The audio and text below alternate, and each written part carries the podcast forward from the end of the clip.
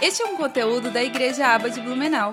Outras informações e nossa agenda você pode encontrar em nossas redes sociais, arroba Igreja Aba Blumenau. Vamos à palavra, Gálatas 6. Vamos ler os primeiros cinco versículos do último capítulo de Gálatas, Gálatas 6. Irmãos, segundo os teólogos, provavelmente Gálatas foi a primeira carta que o apóstolo Paulo escreveu. Mas por que que Paulo escreve essa carta à igreja de Gálatas? Por quê?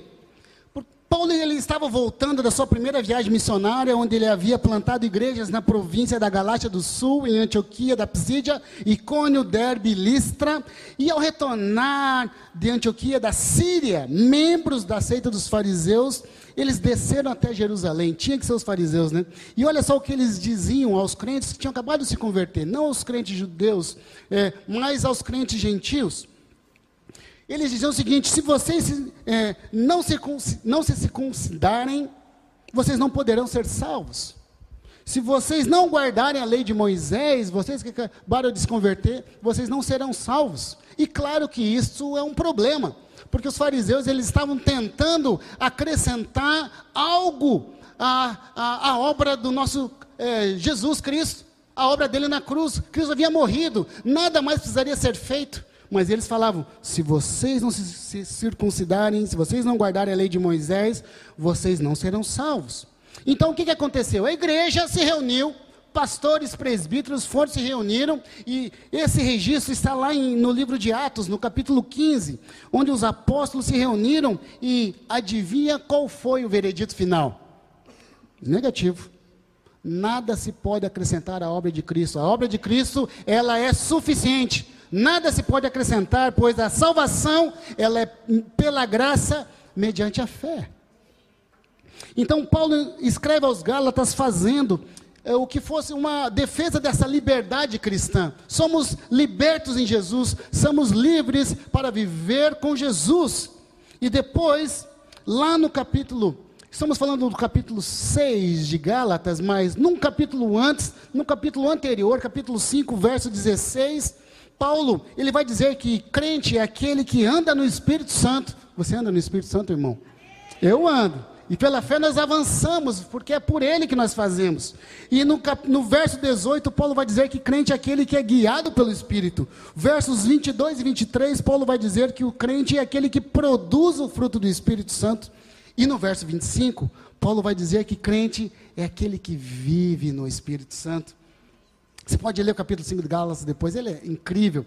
Mas, depois de estabelecer as bases né, da relação da, entre o crente e o Espírito Santo, Paulo vai iniciar no capítulo 6 falando algo sobre aquilo que nós comentamos ah, sobre essa questão da restauração dentro da igreja. E o capítulo 6, ele vai fazer uma defesa, é, porque a nossa natureza ela é pecaminosa. Nós sabemos disso. Nós só teremos o nosso corpo glorificado lá, quando Jesus voltar, e nós ansiamos por isso. Nós ansiamos por esse tempo. Mas enquanto isso, se porventura tivermos problemas ou situações, Paulo nos dá uma dica de como nós podemos fazer o caminho de volta, o caminho de retorno. Então, primeiro verso do capítulo 6 diz o seguinte: Irmãos, se alguém for surpreendido em alguma falta, vós que sois espirituais, corrige-o com espírito de brandura e guarda-te para que não sejas também tentado. Bom, o que seria isso? Se alguém for surpreendido em alguma falta. O apóstolo Paulo, ele lida com o pecado como se o pecado fosse uma armadilha. Você acorda de manhã, você ora a Deus, você prepara o teu dia, mas alguma coisa acontece, você erra o alvo, sem querer, sem planejar. Você diz talvez uma coisa que você não deveria, para o seu cônjuge, que você não deveria ter dito, tom de voz, você fala com seu filho de uma maneira que você não deveria ter falado, enfim, você dá uma tropeçada. Por um breve momento você peca. E Paulo traz aqui Ei, presta atenção, o pecado é uma armadilha. Nós temos que ter vigilância Temos que ter muito, muito cuidado com isso. Mas, o que nós fazemos quando alguém da família cristã peca? Nós estamos aqui vivendo em Jesus, aprendendo de Jesus, mas eventualmente acontece uma situação, o que, que nós podemos fazer? Enquanto nós temos, estamos nesse mundo e ainda não temos nosso corpo glorificado e nós estamos 100% firmes. Como que nós podemos fazer? Qual que tem que ser a nossa atitude? E o apóstolo Paulo vai nos ensinar. Ele vai dizer o seguinte: vós que sois espirituais, e vós, aqui ele não está se referindo apenas aos líderes da igreja, ele está falando com todos que são espirituais, aqui inclui eu e você, querido. Nós somos espirituais. É por isso que tem grupo de intercessão antes de começar o culto. Nós nos preparamos para louvar o Senhor. Esse culto aqui não é pra, para o Irajá ou para o pastor Haroldo, esse culto é para o Senhor. É para Ele que nós nos preparamos, é, é Ele que você está servindo como ministro da graça. Você não está aqui agradando o pastor, o líder dessa igreja. Você do Grupo Vermelho veio servir ao Senhor. E você sabe disso. Então, para vós, vós que sois espirituais, e de que maneira nós, seres espirituais, devemos ajudar a restaurar as pessoas que caíram? Aí ele vai dar uma dica. Ele vai dizer: com espírito de brandura. E é interessante, irmãos, que quanto mais nós nos aproximamos de Cristo, menos importante nós somos, não é verdade? Quanto mais eu percebo quem Cristo é, menos importância eu dou às minhas convicções, pois, como ser espiritual que nós somos, dia após dia, a nossa mente ela vai sendo moldada pelos valores de Cristo, porque não sou mais eu quem vive, mas Cristo vive em mim. Que frase maravilhosa, não é? Quem falou essa frase? Você lembra? O próprio apóstolo Paulo, lá em Gálatas 2, ele disse: Já não sou eu quem vive, mas Cristo vive em mim. E uma coisa preciosa, como que eu posso viver isso? Olha o que ele diz no verso 19, um pouquinho antes. Estou crucificado com Cristo. Ah, irmão, se você tem algum problema, se você está crucificado com Cristo, você não precisa temer. Porque eu estou crucificado com Cristo, eu sei o Deus que eu sirvo, então eu sei onde eu quero chegar. Eu sei onde eu quero chegar. Vós que sois espirituais, que bênção. Então, se Cristo vive em mim, lembra que a gente está falando de como ajudar o irmão que caiu, que falhou? Então, se Cristo está em mim, ele vive em mim, eu trato o meu irmão que pecou com mansidão. Eu vou tratá-lo com espírito de brandura e não com um ar de superioridade, não é verdade? Mas Paulo, ele também faz um alerta para nós, quando ele diz o seguinte, ainda no verso primeiro, Guarda-te para que não sejas também tentado. Por que, que eu tenho que me guardar para que não seja também tentado? O que Paulo está dizendo é que, sim, eu devo ir atrás daqueles que caíram, contudo, tenho que ter cuidado para não me deixar influenciar pelo mesmo pecado que afastou o meu irmão. Parece algo óbvio, mas quando o assunto é a batalha espiritual, querido, você sabe que há um inimigo que tenta nos desviar, nos enganar, e ele está ao derredor tentando tragar. Mas numa circunferência mais próxima, ao redor está o nosso Senhor, nos protegendo. E nós não, não precisamos temer o inimigo, mas a batalha espiritual ela é real. Nós devemos ter cuidado, porque a tentação, ela é sedutora, a tentação ela é perigosa. Devemos sim ter cuidado. Mas o que mais o apóstolo Paulo vai nos ajudar a compreender sobre sermos essa igreja, esse lugar de reconstrução, esse lugar de cura. Com o que, que ele vai dizer para a gente? No próximo verso, verso 2: Levai as cargas uns dos outros, e assim cumprireis a lei de Cristo. O que Paulo aqui está dizendo, está nos ensinando, é que nós não podemos ajudar o nosso irmão a se reconciliar com Jesus apenas com palavras e exortações. Palavras e exortações, elas são sim importantes, elas fazem parte do processo. Mas, querido, ações práticas, elas também fazem parte do processo.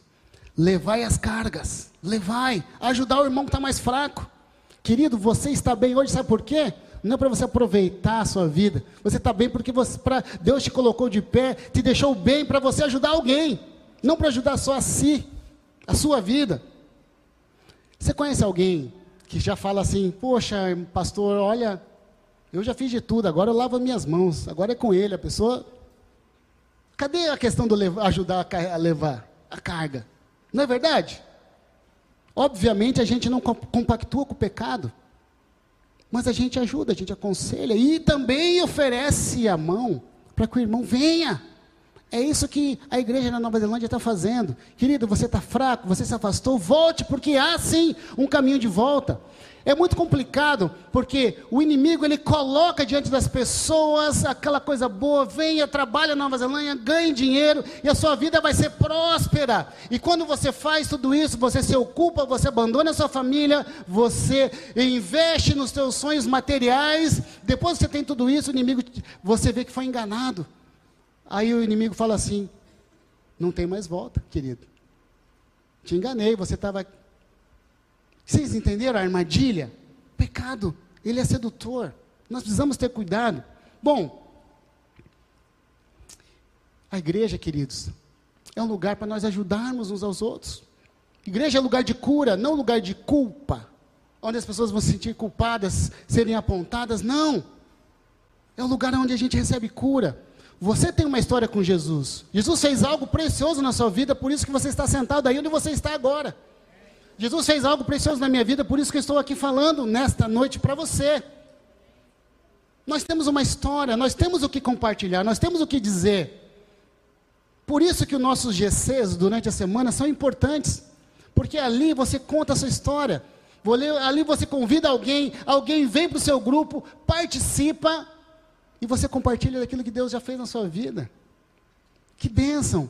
Para quantas pessoas já contei a minha história? Quantas? Muitas.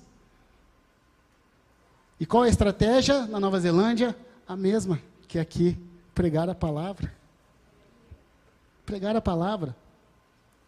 A fé vem por ouvir, ouvir a palavra. Igreja é lugar de cuidado, igreja é lugar de cura.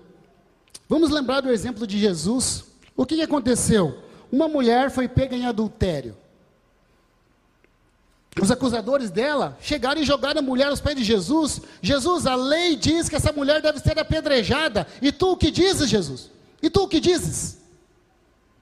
Situação complicada para Jesus. Se Jesus falasse, sim, a lei diz que ela tem que ser apedrejada, então que assim seja. Jesus estaria indo contra aquilo que ele pregava, que era o amor.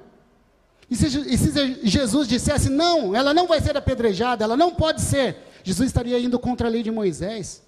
O que que os, o, obviamente, os, o, o, os, os, fariseus que estavam ali, eles não estavam interessados na lei ou mesmo interessados em Jesus, eles queriam, na verdade, eles não queriam aprender de Jesus, eles queriam ter uma chance de derrubar Jesus, de ter algo contra ele. E o que, que ele diz? Aquele que não tem pecado, que atire a primeira pedra. Uau, que saída! Eu aprendo tanto com Jesus. E você?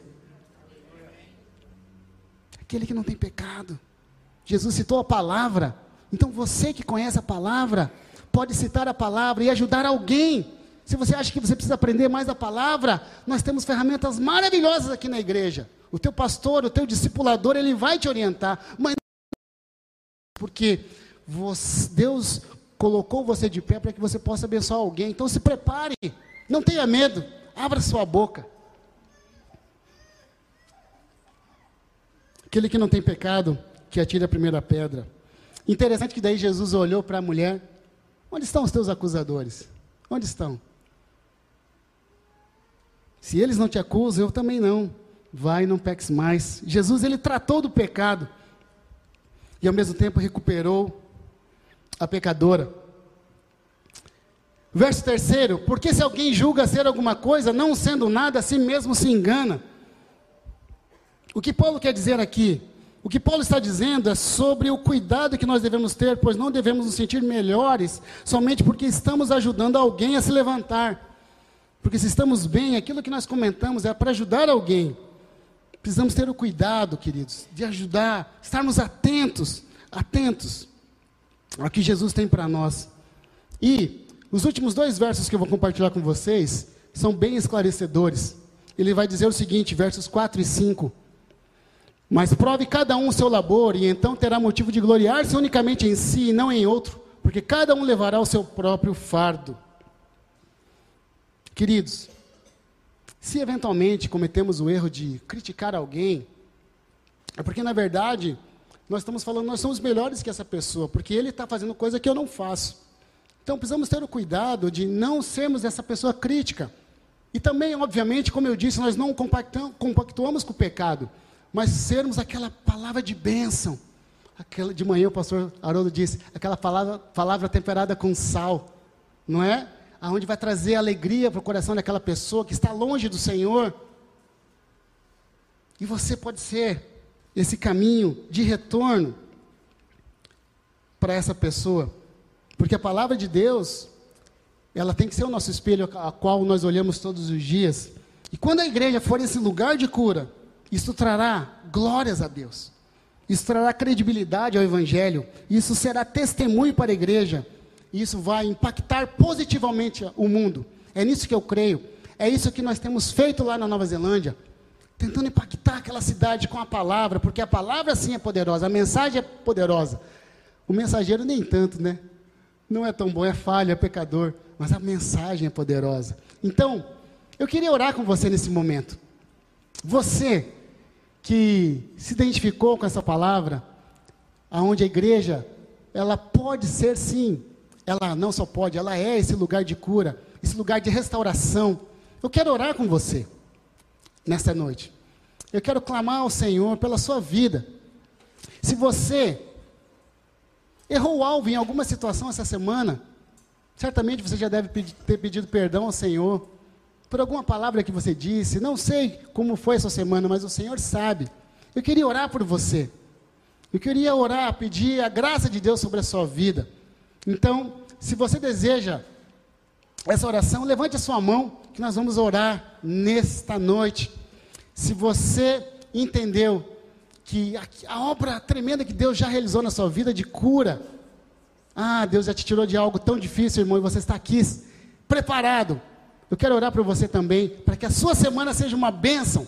Para onde você estiver, que você leve a palavra do Senhor, que Deus te use poderosamente e que estejamos ligados nessa missão de abençoarmos, seja através da música, abençoarmos as outras pessoas, seja através de qualquer dom que você tem. Porque a palavra de Deus diz que o Espírito de Deus é que distribui os dons. E ele distribui como ele quer, da maneira que ele quer, e com certeza Deus colocou algo especial nas suas mãos que só você pode fazer. Você tem colocado o seu dom diante de Deus, à disposição da igreja?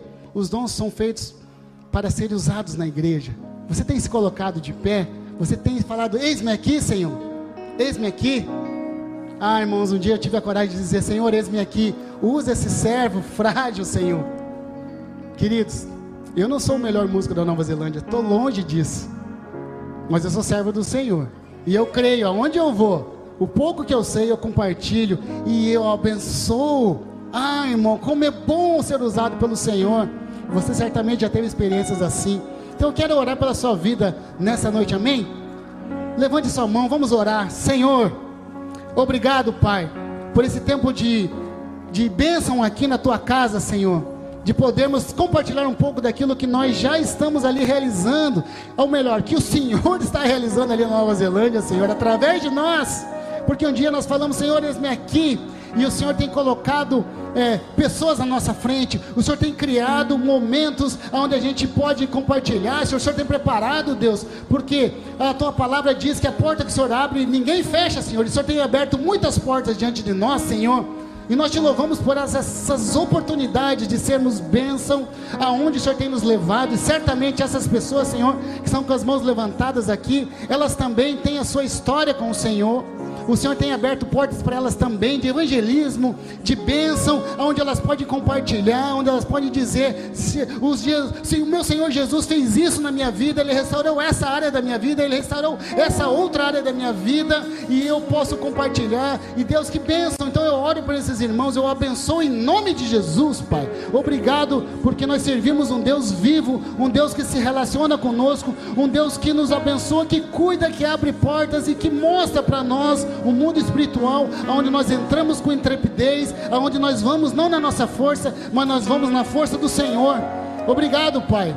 Te louvamos Obrigado, Deus, por compartilharmos aqui aquilo que o Senhor tem feito na Nova Zelândia, Deus. E nós oramos por esse país. Eu sei que certamente, após essa visita aqui, Senhor Deus, essa igreja continuará orando mais ainda pela Nova Zelândia, Pai. Porque nós precisamos, Senhor, nós precisamos do apoio dessa igreja em oração, Deus, porque as lutas são diárias, são tremendas, Pai. E nós eh, também estaremos orando pelos irmãos aqui, porque certamente eles também enfrentam as lutas. Ah, Senhor. Nós queremos te servir, Pai. Continua usando o teu povo. Ao longo da história, o Senhor tem usado o teu povo, Pai. E agora não é diferente. Aqui em Blumenau, Senhor Deus, em todas as cidades onde a nossa igreja Aba está, e onde as igrejas de outras denominações também estão, Pai. Usa, Senhor Deus, a tua igreja para abençoar essa terra, Senhor. Ah, Senhor, tem misericórdia, Pai. Obrigado, Pai, por essa noite, pela vida dos irmãos. Ser com cada um deles, Deus que a igreja seja esse lugar de cura, onde a gente fala: venha para o culto, venha ao meu grupo, que você vai encontrar um Jesus que vai libertar você, porque a liberdade sem Jesus ela é escravidão, Pai. Então devemos ser realmente livres, Pai. Livres, mas livres somente em, no Senhor. Obrigado, Pai, em nome de Jesus, que nós oramos e agradecemos. Somos gratos a Ti, Pai, por essa noite. Em nome de Jesus oramos. Amém. Obrigado, queridos. Glória a Deus. Este é um conteúdo da Igreja Aba de Blumenau e para acessar em vídeo é só procurar em nosso canal do YouTube. Outras informações e nossa agenda você pode encontrar em nossas redes sociais, arroba Igreja Aba Blumenau. Que Deus te abençoe!